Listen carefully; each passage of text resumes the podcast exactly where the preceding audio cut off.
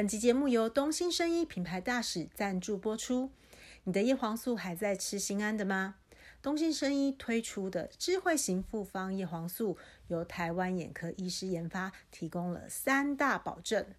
产品 PP 检验保证最安全，有独家 CMT 标靶技术，三十分钟吸收专利，帮助营养素可以快速传达到眼睛各个部位，保证最有效。而且每盒只需七百九十元，现在还有活动组合，让你吃得安心又开心，保证 CP 值最高哦。另外还有提供两大保障，台湾地区有开放一盒的免费体验，以及十四天的鉴赏期，可以无效退费。效果有保障，我和我的家人都有吃，也获得了很大的改善。厂商非常的帅气，还附上了视力表给大家做检测。快点选资讯栏链接，免费注册，亲身体验吧。海外的朋友也可以订购哦。让我们一起启动护眼新生活哦。各位人生自选曲的朋友，大家好，我是 Alicia 艾丽莎。接下来是我们的 Q&A 时间，让我们一起来听听大家对于口译有什么样的疑问吧。有人就问说，是不是记忆力不好的人就不适合？我觉得可能要先稍微，我们再稍微重建一下口译的那个场景给大家听。就是通常在做口译的时候啊，基本上会有伙伴搭配，然后彼此之间怎么样去做那个分工，大概是多久啊，等等的。关于记忆力不好是不是就不能够做口译这个问题，其实它并不是一个 yes no 就可以回答的问题。呃，刚刚 Alicia 提到说，呃，有的时候口译会有伙伴，我想这通常指的是在同步口译的时候，你会有一个搭档，嗯、通常两人一组。但是在一些特殊的情况之下，有的时候甚至是三个人一组。在两个人一组的时候，同步口译的情境当中。我觉得记忆力这个这个要素，或是这个能力，它可能相对的来讲就不是那么的关键，因为其实你是边听边说的，呃，就我的理解是，你就等于你就等于是当下理解之后，你就要很快的去把它产出，然后你可能会有一些资讯是。存在脑子里头的，但是存在脑子里的这个资讯的长度可能不会很长，我们讲的可能就是给一个几秒钟的长度而已，所以你不需要担心说你的记忆力不好，没办法记下一两分钟的东西，在同步的场景之下这是不相关的，因为你基本上你听到的那几秒钟的内容，你就立刻处理，然后就立刻把它产出了。如果是逐步口译的话，一般的情况之下，是一个人需要去翻译，在某一些特殊的场合当中，可能会有两个逐步的口译员，这个时候可能可以相互支援。比如说，你的搭档也许可以坐在旁边帮你写笔记，或者是帮你提词，这是比较特殊的情况。呃，一般常见的情况是，你是唯一一个在现场需要做逐步的口译员，所以你没有别人可以依靠，你就必须要靠自己。而逐步口译员是可以写笔记的，所以你可以带着你的笔记本，然后通过笔记来辅助你，让你能够呃尽量完整的把你听到的内容给复述出来。呃，在最刚开始的时候，Eunice 提到了所谓的短逐步，短逐步当然就是内容比较短的内呃内容比较短的口译，在。某一些情况之下，的确短逐步是不需要写笔记的，或者是可能也不太允许你写笔记，可能是那个场景本身有一些限制，所以你不太能写笔记，你就必须用脑子把你听到的内容给记下来。如果是那样子的情况，当然对于记忆力的要求就会比较高。所以我觉得记忆力不好是不是不能担任口译这件事情，要看你是在指称哪一个场景。这么说好了，记忆力不好可能是对于你当下一个能力的描述，但是这个能力并不是完全就不能够提升的呀，因为记忆力不好是可以增强的。所以，如果你发现你的记忆力不好，嗯，你可以去分析自己是在什么样的情境之下记忆力不好，或者是你不擅长记忆的资讯是什么样的类型，然后你可以去定定计划。去做练习，去各个击破，去针对这些弱点加以改进。所以即使是最刚开始的时候记忆力不好，也是可以通过练习，通过掌握要领，然后去提升记忆力的。而且我想，可能一般没有学习口译的人会对记忆力有一种迷思吧，这么说好了，或者是稍微有一种想象，就觉得说，哦，我一定要把讲者说的每一个字、每一句话都记下来。呃，口译员就是有这样子的能力，所以他们才可以做口译。但其实并不是这样子的。口译员的记忆力其实是有一些诀窍的。呃，这么说好了，其实很多情况之下，你听过的东西，你也许是记得的，只是说你在回想的时候。不见得能够把这个记忆给提取出来，有的时候只要改善这个提取的能力就可以了。这就有点像是说，你有一个抽屉，你需要一把钥匙才能够把这个抽屉给打开，而这个提取的能力，就是说你去提升这个钥匙的能力，让你能够更有效率的去提提取你脑子里的东西。而这个部分的能力在口译的训练当中是会涉及到的，所以。一个口译的学习者会先去学习我怎么样先能够理解原文，然后我去分析原文的架构。通常在记忆训练里面，你只要能够掌握原文的架构，这个架构背后的一些细节就会有点像是。呃，魔术师从一个帽子里头拉出一条彩色的绳子，他就会一个接一个的这样子拉出来了。所以有的时候不是你不记得，而是你可能只是缺乏一些线索去帮助你提取这个记忆，去帮助你想起来。而做笔记就是一个能够帮助你去回想起来、去勾起你记忆的一个工具。嗯，简单的来讲，应该是说，因为口译也有不同的场景啦，所以刚刚 Rose 表示很完整的说明，如果是在同步的状况，因为它是等于说我立刻有点像是说我接球，我立刻接球就要立刻把球抛出去了，所以基本上球不会停留太久，就很像你的你需要吸收的资讯很快就 pass 出去了。我我我最近有一个很很有趣的，就我参加了一个婚礼，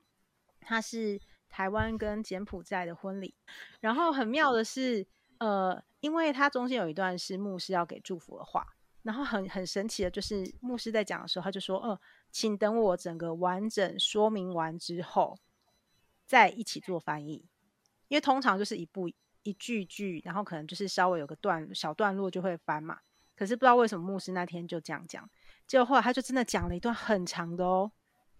那他讲完之后，我记得好像讲了两分多钟吧。然后他讲完之后。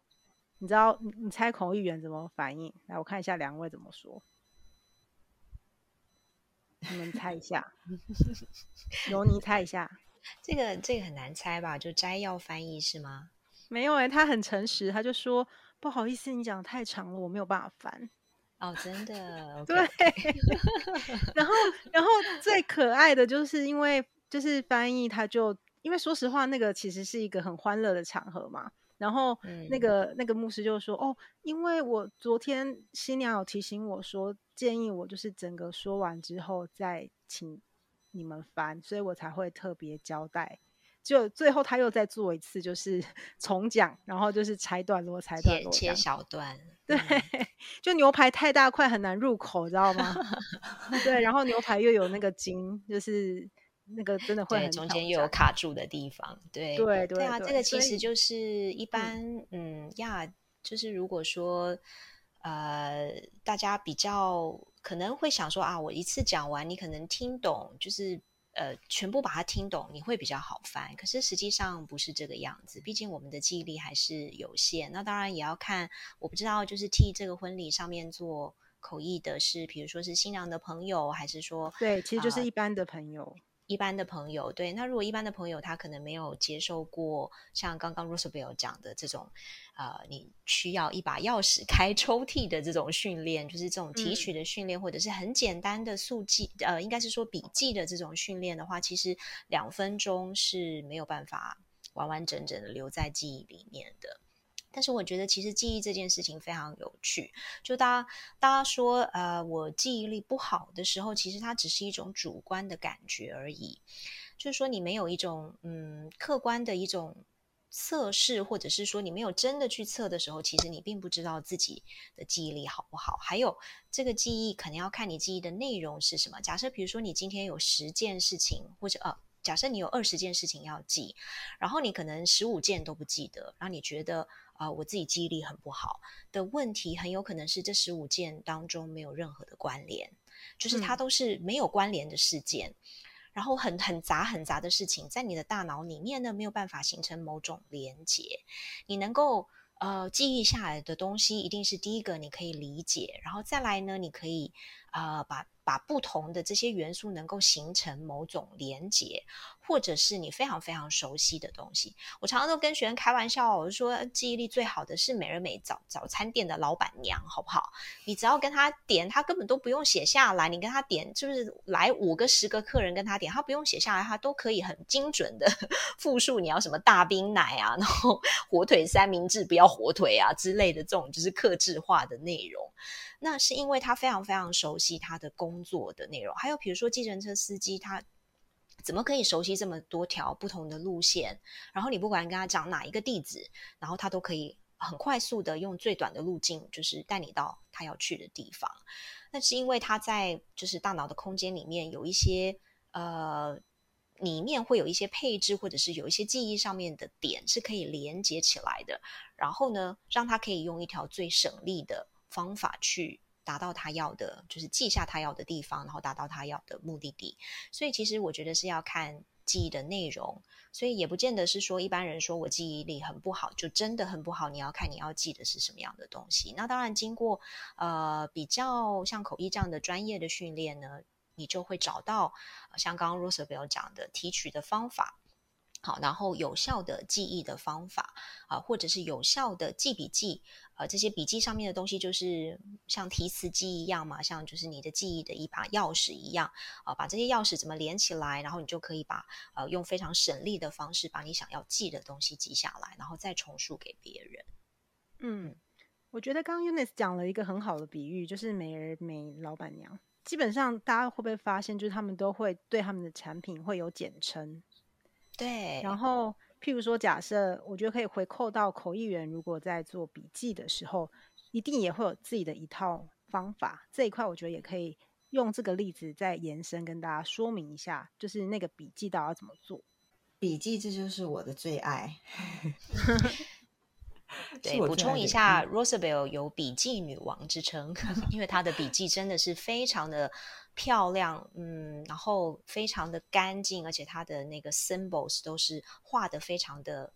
呃简洁，然后一目了然这样子。对，所以我们就有请 Rosabelle。是，是，我现在已经举举起了一个那个嗯江湖当中那个侠客相见的那个手势，这样子。感谢 Eunice 给了我这个称号，这个 U 这个称号是 Eunice 给我的。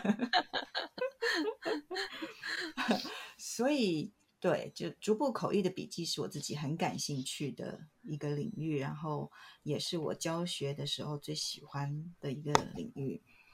好，这个问题很大啊，就是说怎么做笔记这个主题啊，其实可以是一整个演讲的主题，也平常上课可能也要也可以是一两堂课才能够讲得完的。但是我今天就简单说好了，刚刚提到。呃，symbols 符号，或者是自己习惯的一些，就是简写的符号，对不对？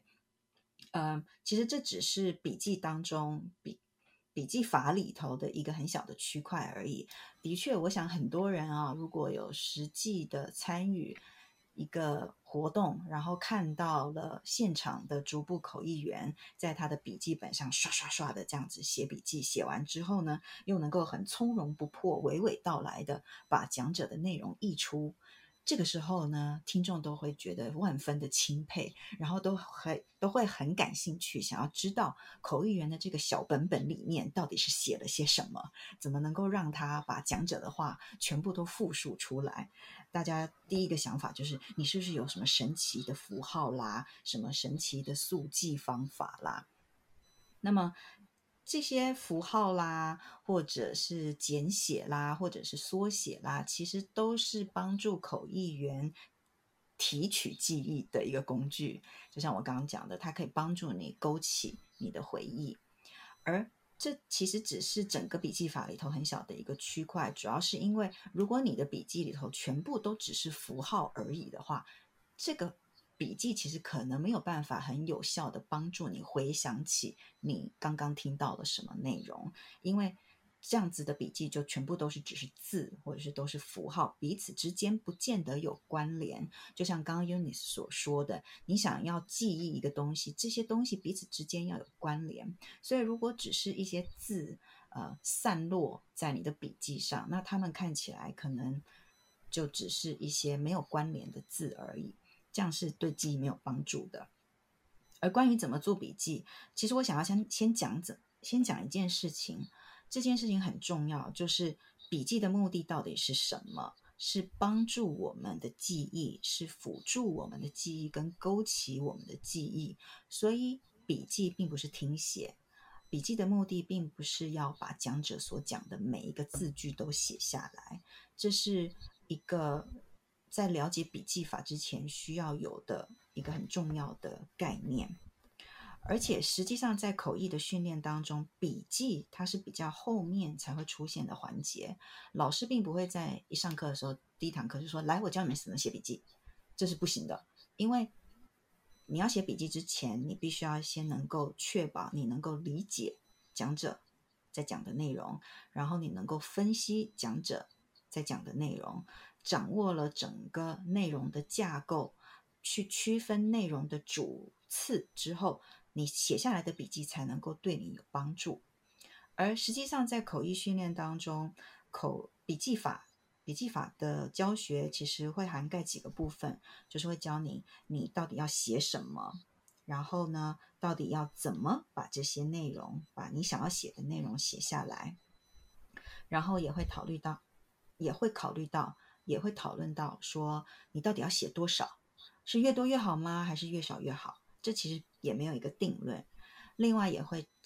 讨论到说你要用什么样的语言来写，你是要用原文来写，还是要用译文来写，还是你甚至习惯用第三种语言来写啊，或者是你要用符号来写。而且我们在讲到符号这个部分，其实也不是所有的口译员都喜欢用符号，有的人可能就是用缩写而已，但有的人就很喜欢用符号，像我自己就很喜欢用符号。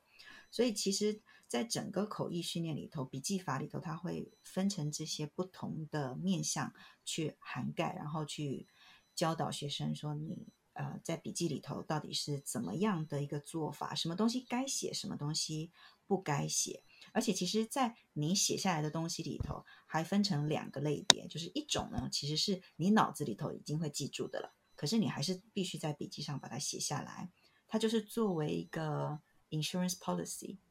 就是以防万一。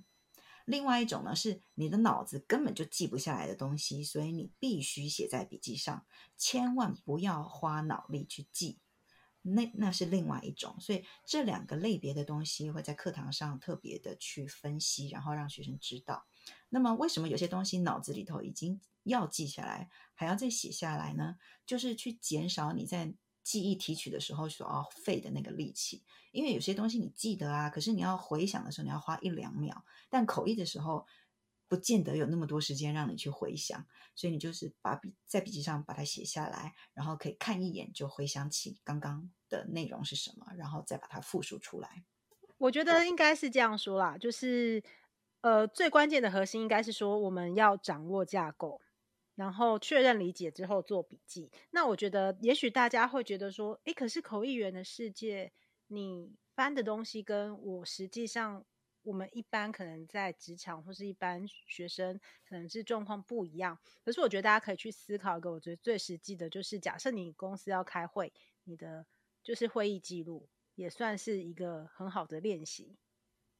因为你要很明确的知道说，好，今天的重点到底是什么，然后。到底要怎么样去陈述，然后是有结构性的，然后去帮助大家最后看到那东西是能够理解。只是说，因为如果那样是以书面的形式，但是我们在口译的这个过程当中，口译员的那个笔记基本上是他自己一个人看的，所以他可能会有不同的呈现方式。那我觉得最重要的核心还是在最前面的那个理解。可是我觉得想要延伸一个问题，就是假设说我已经掌握架构，然后我也确认理解之后，有时候在那个用词的选择上，这一段就是会不会遇到一些呃，怎么样去选择适当的字词的这个部分？因为像我自己，因为我之前也是有做过两年的，就是 in house 的笔译嘛。然后后来我觉得也是在那个工作的养成，就是后来人家都会说我的使用的字词跟一般人不太一样。我觉得也不能说不太一样，就是可能我会比较去思考说怎样的字词运用会更贴切、更适切。好像相对于一般人就会觉得哦，OK 啊，就这样就好。如果是在口译场合，我今天要听完我的讲者说明之后，然后换到口译要做的时候，那怎么样去快速？去选择要使用的适当的字词，特别是在同步口译的状况下。是，我觉得 Lisa 刚刚其实问到了一个就是很核心的问题哦。其实你的用词，呃，必须要取决于你当下沟通的情境，就是它的 context 到底是什么。好，比如说你今天是在一个也许比较啊，呃，比如说像你刚刚举的这个婚礼上面的用词。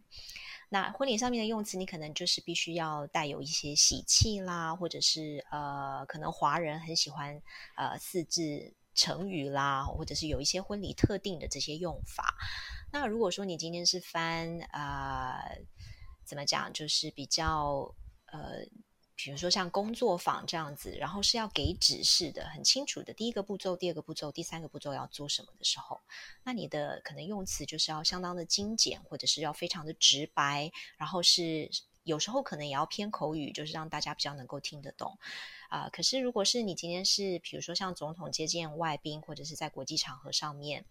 呃，都是属于比较官方的用词的时候呢，你就要。呃，可能要把你的我们所谓的语域往上调。这个语域呢，其实就是你的语言风格。那语域可以分成不同的层次，可能比如说像比较正式的，然后比较官方的，呃，非常非常官方、非常正式的这种用语，到啊、呃、一般的日常生活，到这种可能会有一些禁忌语，或者是比较不好听的一些脏话，那你就必须要呃。比较像是见人说人话，见人见鬼说鬼话这样子的这种情况去调整，所以我觉得对于口译员来说，比较大的一个挑战就是他的词汇要非常非常的丰富，从很不正式到非常正式的这种用词或者是用法，或者是语言，甚至有的时候是有新的流行语，像呃，如果是做笔译的，很多现在在做字幕翻译的这些笔译的工作者。呃，他们可能就必须要使用一些现在时下呃大家正在流行的这些词汇，或者是有的时候呃他们的编辑也会要求他们必须要使用这样的一些流行语，所以你也不是说你都只是要去学这种很正式的说法、很文雅的说法、很不文雅的那种很不正式的说法也要会，所以就是看什么场合说什么话，我觉得这个就会是口译员平常呃累积很多呃平平常就必须要累积功力的地方。嗯，那我觉得另外一个挑战是有关于口音这件事情，就是有关讲者的口音，这个有没有什么样突破的方式？因为像我自己之前在工作的场合，我必须要跟印度方那边有呃蛮多的联系，可是我们每一次 con call 的时候，我都觉得很痛苦，因为第一个是他们速度非常的快，而且他们的口音非常的重，然后我就是我真的就是。对，就是 很累。Rosabelle 可以跟我们分享一下，因为我相信你在国外的时候，因为我知道很多印度裔，其实他们也是在全世界都蛮优秀，然后有很多的这样的机会可以听到这样的口音。对，其实口音我觉得一直都是口译员的大魔王。你如果去问口译员，大概每一个口译员都会告诉你，他们很害怕碰到某一国、某一个地区、某一个文化的口音。这、这、这几乎是大家一种共同的梦魇吧。对于口音这件事情啊，我的感觉是，除非你经常听，听得很熟悉，如果你碰到一个你很不常接触的、从来没有接触过的口音，你难免的。会在刚开始的时候辨识困难，而这个辨识困难其实主要是因为这个讲者他说出来这个的这个字词的发音跟你所理解的那个版本是有差异的。而在口译的情况之下，嗯、你刚刚提到，如果是同步的话，那就会特别特别的辛苦，因为同步的时候，口译员能够反应的时间非常的短，在短短几秒或者是几分之一秒之内，就必须要理解原文，然后要尽快的去产出，所以会给口译员带来很大的心理压力。但即使是逐步的时候，也同样有有让口口译员很痛苦的状况。我觉得口音这个事情基本上只能够靠大量的接触，还有事前尽量的去找同一个地区的讲者的影片啊，或者是演讲啊来熟悉。另外一个方法就是靠着对内容的大量准备来弥补你可能在口音上面会有点反应不及的。这个劣势吧，这么说好了，因为如果你已经很熟悉这个内容了，你可能就能够比较快速的去猜测说，讲者可能是在讲这个字，在在讲这个词，或者是在讲这个概念，就能够帮助你去稍微的呃扳回自己的劣势。而我觉得，其实碰到口音的时候，也可能也。一一定会经历过一个刚开始完全听不懂，后来慢慢熟悉了之后，有一种恍然大悟的感觉，后面就会比较跟得上了。所以，也许它其实就只是一个适应的过程。我觉得我是这样子想的。这个真的就只是我们认知的那个音，跟它实际上发出来的音中间只要有落差的时候，其实就容易会造成这个问题。它其实只是说特别在。呃，我自己的亲身经历是在印度英文的时候，是我的一个超级大魔王。那我觉得也可以延伸到另外一个部分，就是假设口音也还好，可是有时候真的是我们的状态问题，因为它有时候是高高精神的一个秘籍嘛。那如果真的听一听，发现出神的时候，有什么样的方式去化解？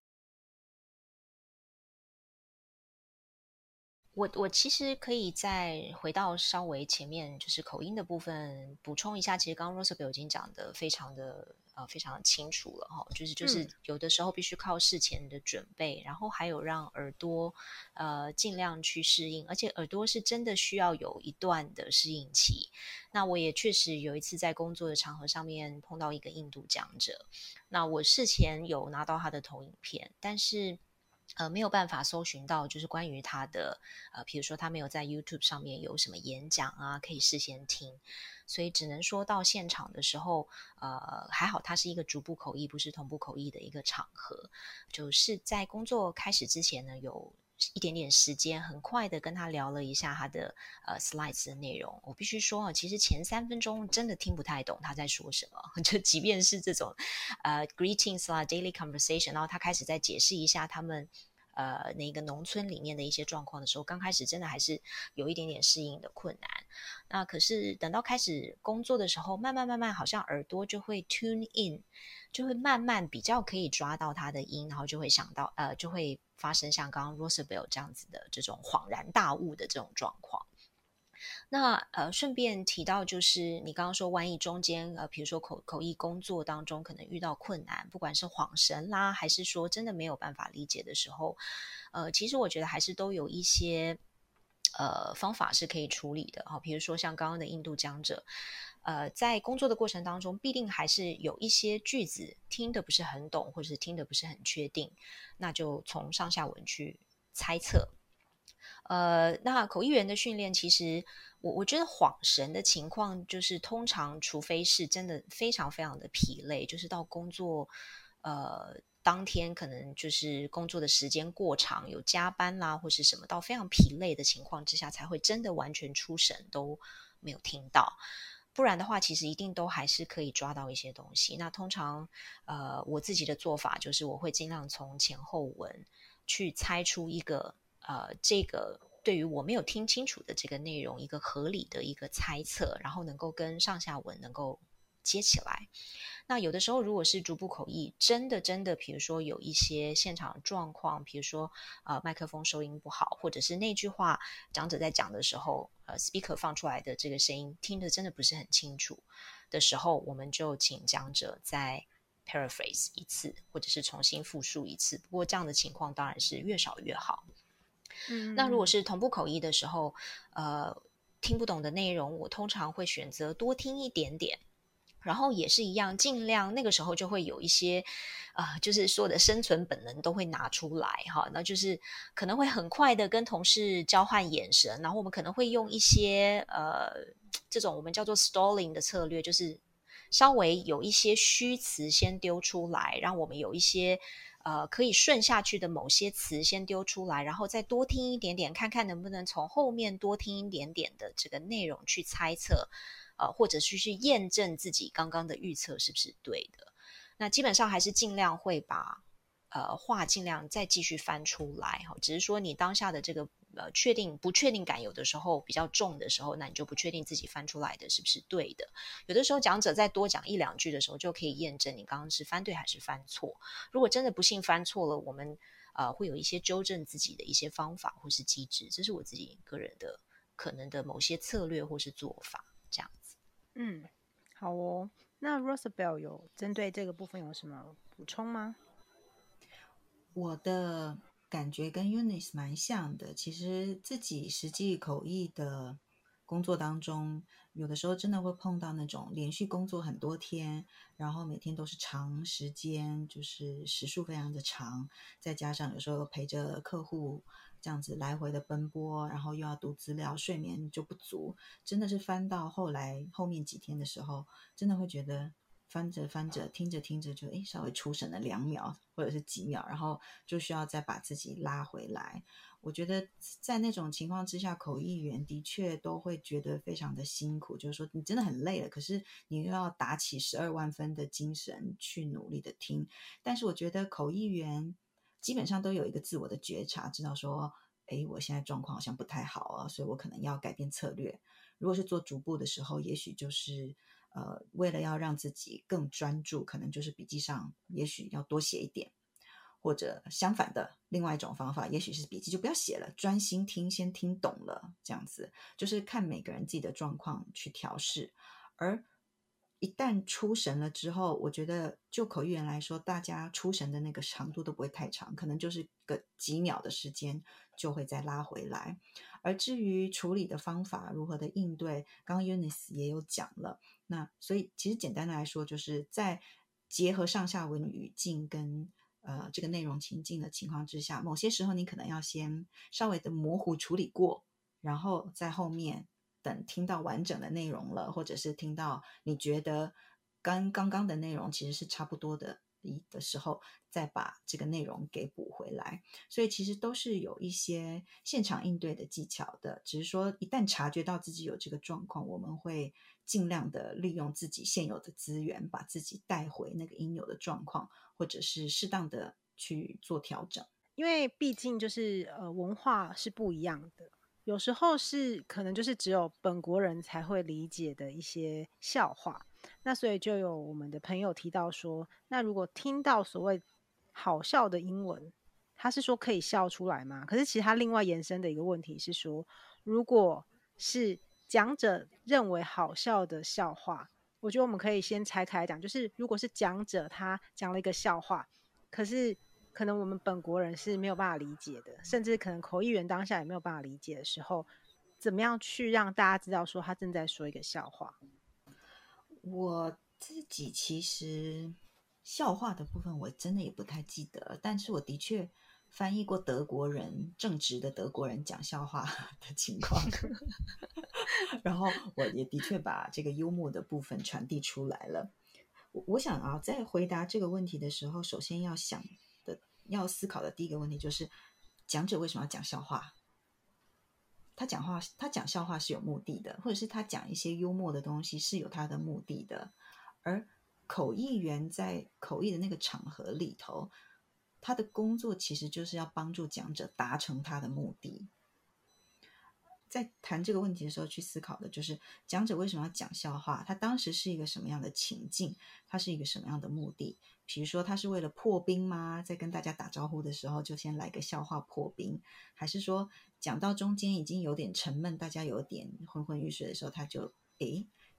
丢一个小的笑话进来，或一个幽默的东西，让大家气氛活络一下，然后让大家可以醒过来。而且，嗯，这个问题的后后面的第二个问题是说，如果笑了是不是不专业的话，我想要反问，就是说，嗯、这样的话，口译员不笑会比较好吗？而且，而且这个问题其实也可以分成逐步跟同步来看。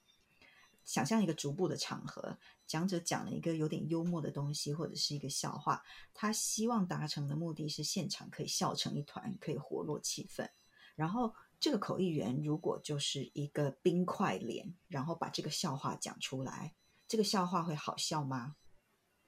如果不好笑，是不是？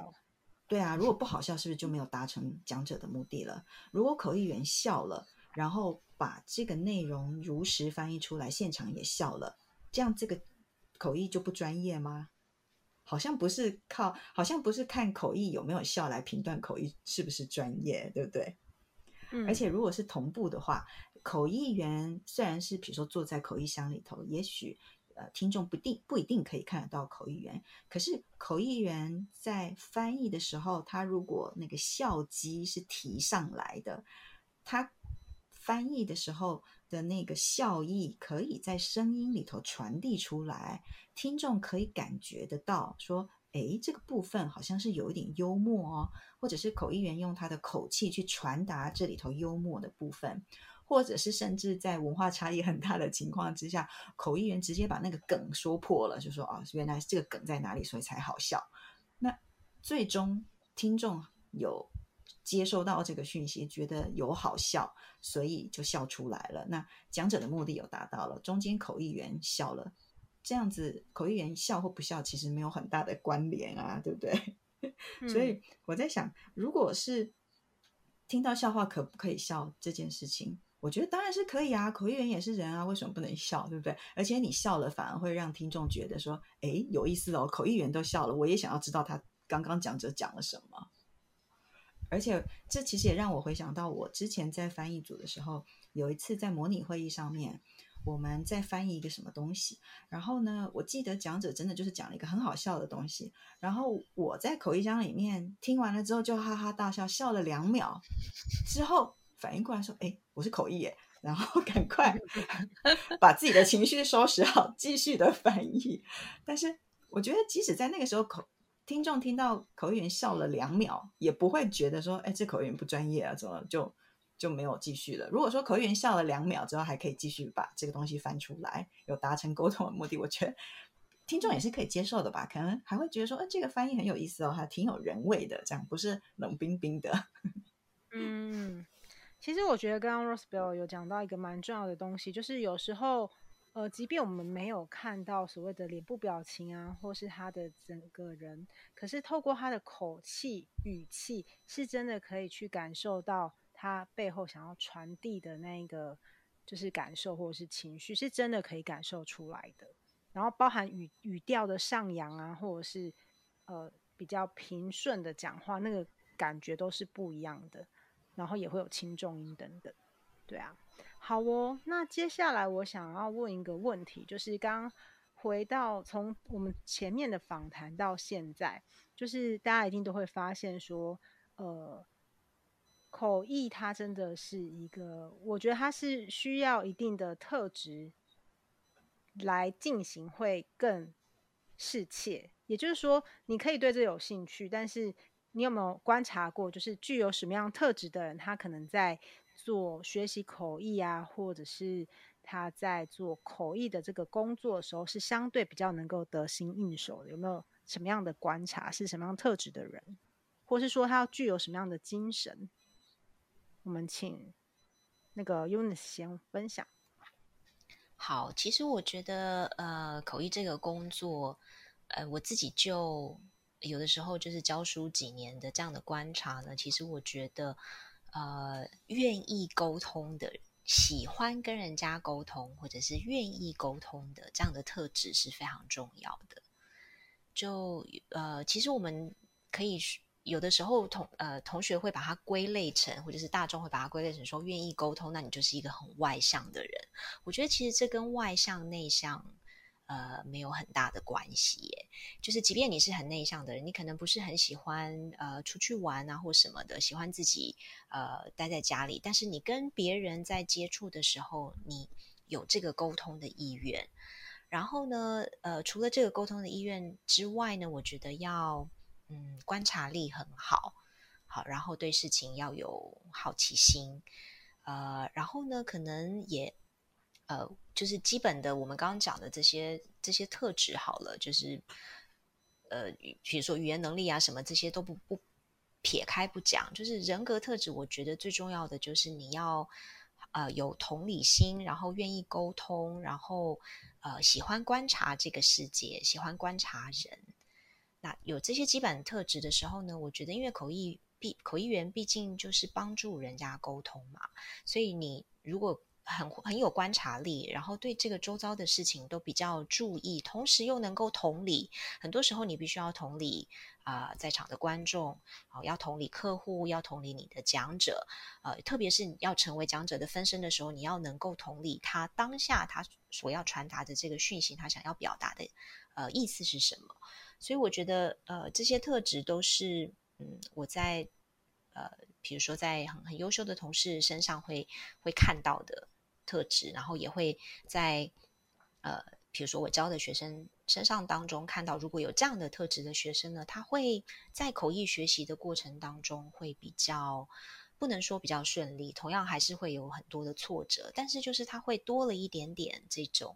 呃沟通的一种敏感度，所以会比较能够展现出他的沟在。做口译的过程当中，比较不会局限在啊，我自己表现不好，呃，我没有拿出呃最漂亮的英文出来，我没有拿出最漂亮的中文出来，比较不会拘泥在这些事情上面，而是比较会愿意从这种沟通情境去想，我怎么样能够好好的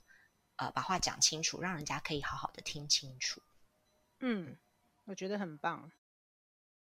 对啊，他讲的非常完整。如果我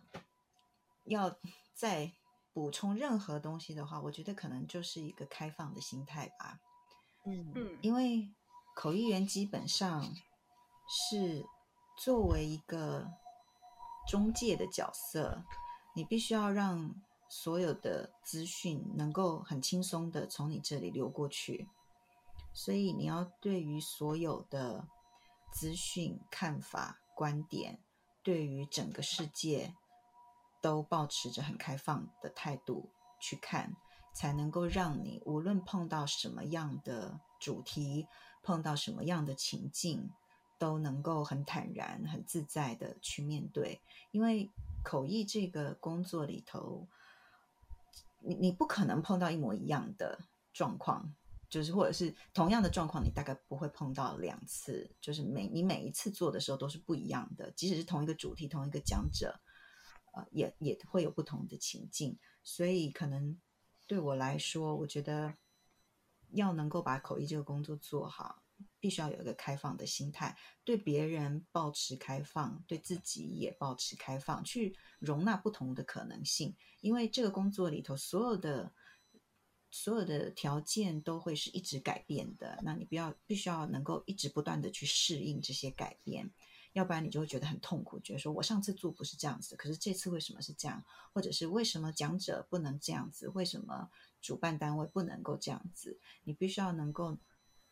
保持着很开放的心态去面对。我想我可能就只能够补充这个，嗯、因为 Eunice 讲的太完整了。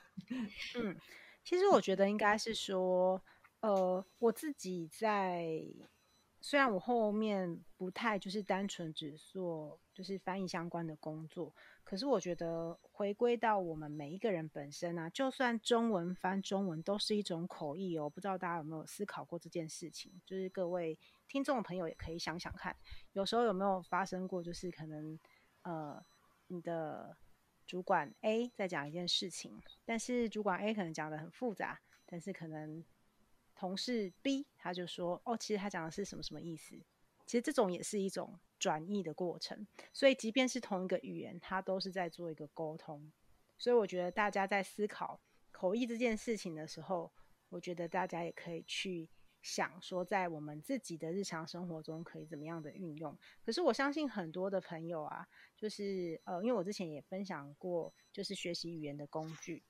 可是大家可能还是会很好奇，就是如果以呃翻译口译的从业人员或是老师的角色来看的话，有没有什么样学习语言的秘诀？就是可以以你们两位自己的呃亲身经历来分享就可以。因为每个人的方式可能不同，你们觉得什么样的方式是对你们而言比较有效的？那 Rosabelle 先分享吗？好啊，学习语言啊，我觉得很重要的一点是先有一个明确的目标，就是你学习语言的目的是什么？你希望把语言学到可以做什么事情？因为要不然学习语言这个。这个主题实在是太大了，而且语言能力包含听说读写嘛，嗯、对不对？呃，如果是以口译学习者、笔译学习者来说的话，就是这个这四个能力，这四个能力，你希望能够做到什么样的程度，达成什么样的任务，以这个为目标，然后把它反向推回来，跟你现在的状况相比。跟你现在的能力相比，哪些还欠缺？然后针对欠缺的部分去拟定计划，然后嗯，去进行练习。但是除了练习之外，很重要的就是要去找一些人给你反馈，告诉你哪些地方可能做得还不错，哪些地方也许还可以再做得更好。根据这些反馈，再回头去。定定计划，然后加以练习，看看最后有没有进步，有没有达到自己想要达成的目标。我觉得简单的来说是这样。那如果以口译来说，怎么样提升口译的能力啦，或者是怎么样提升语言的能力？其实输出跟输入两个是相关的。你想要语言能力达到什么样的一个程度？你就要先有足够的输入，才能够最终会有所产出。而且，可能很多人在语言学习的过程当中，很多的面向的语言能力，大概都是被动的能力，强于这个主动的能力。被动的能力比主动的能力优秀，就是说，也许在听方面你是比较强的，但是在说方面就比较弱。那你怎么样把这个听的能力，呃，把这个被动的听的能力能够化为更主动的，让你的说的能力也能够变得更好，就是要去加强练习呀，让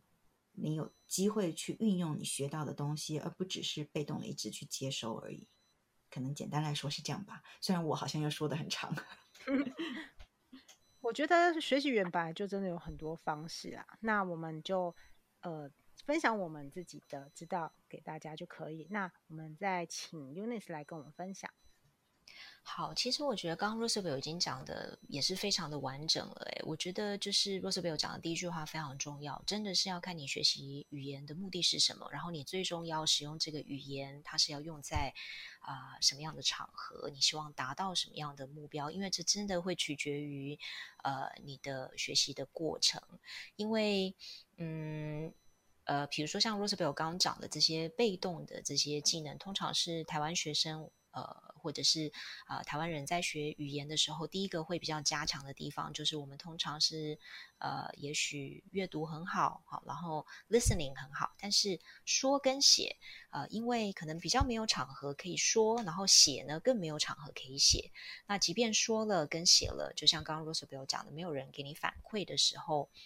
呃。我我觉得那个学习要能够精进的效果是比较有限的。比如说，如果说呃你是跟外国朋友就是一般性的聊天，通常如果你英文说错了，其实他们还是可以理解，那也不也不会。就是常常的纠正你，因为通常只要能够沟通就没有问题了。可是如果你今天使用的英文是属于在工作上面你要达到专业性的英文的话，比如说你要做简报，然后比如说你要做商务沟通，你要呃商务谈判啊，或者是要像口译这样子，就在工作上面必须要使用的专业的语言的话，那你就必须要呃有一套系统。呃非常有系统的去学习，呃，然后呃，比如说在商业场合，就是固定的这些呃，比如说。谈判的策略啦，好，他使用语言的这种方式啦、用词啦，或者是某一些固定的一些架构，你要首先吸收下来，然后接下来你要能够弹性的运用。那如果是在口译工作当中所要使用的语言的话，那当然就像我们刚刚前前面曾曾经提过的，呃，你的语言的。广度就要非常的够，好，包含在语域，我刚刚说的不呃非正式到正式的整个呃这个用词呢，你都必须要能够吸收，所以呃，然后你才能够在最适当的场合使用最适当的语言。那呃，我觉得语言是这样啦，就是你自己在学习的过程当中可能会有一些挫折，但是大家面对外语，我觉得很多时候第一件事情是先怕它。尤其是要说跟要写的时候，都会有一种恐惧的心态，特别是说的时候。那所以，呃，要能够有效的学习，就是首先你不要怕，然后也不要怕犯错。啊，那犯错如果有人给你就是很好的这种回馈，呃，告诉你可以哪哪边你要特别注意，那下一次你就可以有意识的针对，呃，就是自己可以加强的地方再加强。那么再来就是有的时候你也可以给自己。一次不要设定太大的目标，设定一个小小的目标，然后很容易达成的目标。比如说我现在就是要呃尽量减少文法的错误。好，下一次就是我要尽量把句子讲完整，不要都是破破碎碎的句子。就小小的目标，一次一个 step，一个一次一个 goal，小小的 goal，你达成了之后就会有一点点成就感，那你就会有动力再继续下去。这样子，嗯嗯。真的，其实也是回扣到我们前面说牛排太大块的时候，还是要分开切。所以一样达到目标的时候，你还是可以把你想要调整的地方先列出来。即便真的有很多，可是因为时间有限嘛，嗯、还有你的精力也有限，所以你要先挑出你最优先想要处理的部分，然后再去安排制定你的计划。我觉得，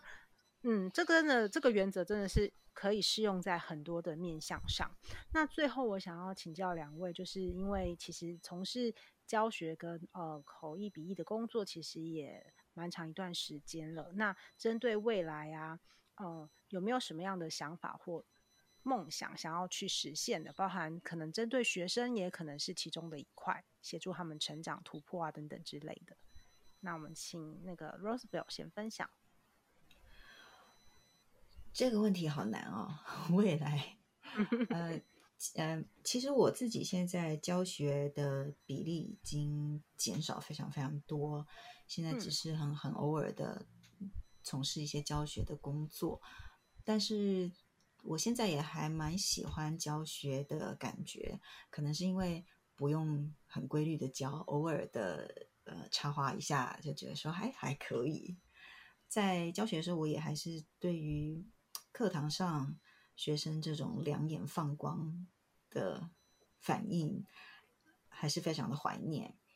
未来我也希望能够在教学上，可能还是持续的，就是有机会去分享自己在这个职业生涯当中累积的一些心得吧，把口译这个领域的经验传承下去。我觉得自己以前在学习口译的时候，也从自己的老师那里得到了口译经验的一些传承，但是也许在当时我还希望能够获得更多，而现在我觉得如果我有这个能力，我也有这个经验，刚好也有适当的场合，我会想要继续把这些经验用不同的形式去传承下去。至于口译工作本身，我现在大概最大的希望就是疫情能够。在全球范围内都受到控制，让大家能够再重新的在世界各国旅行啊、开会啊，恢复线下人跟人之间的交流，让我可以再重新的投入到以前很繁忙的口译工作当中吧。我觉得这是我现在一个比较大的希望，是这样子。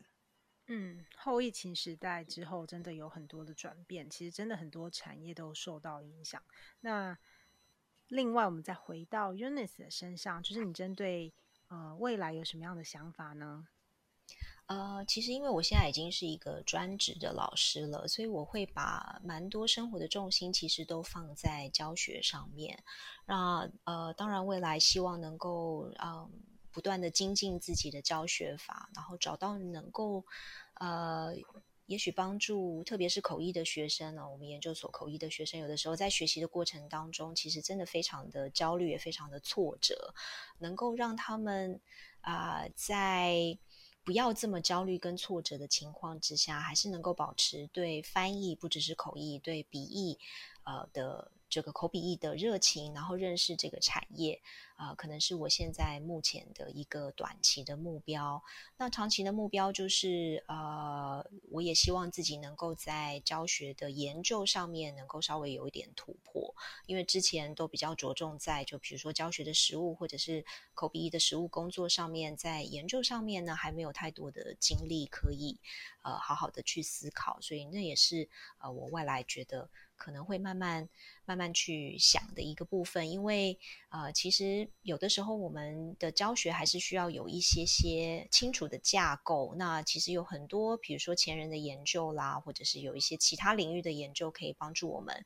可能看到一些我们现在在教学现场上面看到的呃问题，能够把它想得更清楚，然后找到更清楚的一个解决方法，这样子。嗯嗯。好哦，那今天真的非常谢谢两位，就是呃，我觉得我真的很开心，就是可以有这个机会，就是可以访问到，就是呃，我一直都很欣赏的 Roswell 跟 Eunice，然后其实某方面来讲，也是满足我小小粉丝的心愿，对，然后我觉得也可以帮助大家，就是可以去了解说，就是呃，翻译啊、口译这个产业跟从事这个。工作的人，他们实际上遇到的挑战，以及他们前面需要做的一些相关的准备，我觉得相关的精神啊，真的，即便你不是在这个产业，我都觉得很激励人。它就是一个永不放弃的一个过程，而且有时候就算你转弯了，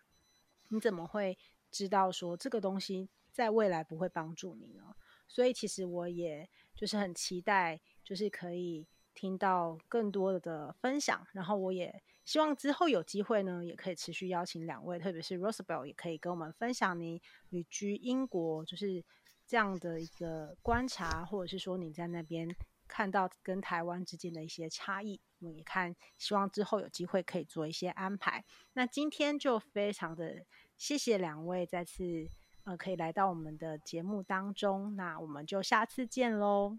谢谢 Alicia，谢谢 Alicia，拜拜，拜拜。